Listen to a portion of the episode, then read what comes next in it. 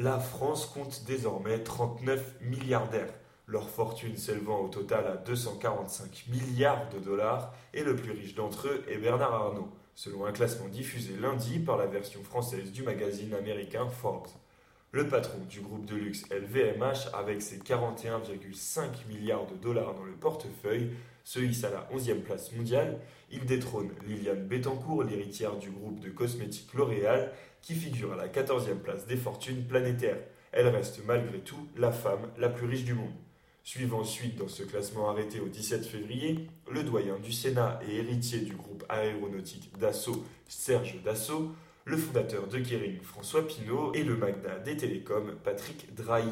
Ces cinq premières fortunes françaises représentent à elles seules près de 125,8 milliards de dollars.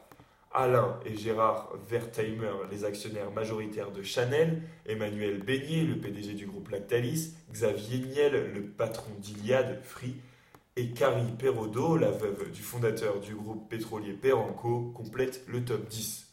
Trois personnes ont parallèlement fait leur entrée dans le club des très riches. Il s'agit de Philippe Ginestet, le fondateur de la chaîne de magasins Jiffy, Christian Latouche, le PDG du groupe de services aux entreprises fiduciales, et Dominique Dessaigne, le patron des casinos et hôtels Barrière. En comptant ces nouveaux arrivés, la fortune totale des milliardaires français a bondi de 21% par rapport à 2016. Parmi les grandes fortunes, on a majoritairement des héritiers et des gens qui ont redéveloppé un héritage familial. Sur l'ensemble des milliardaires français, 23% sont en effet des héritiers contre 15% au niveau mondial.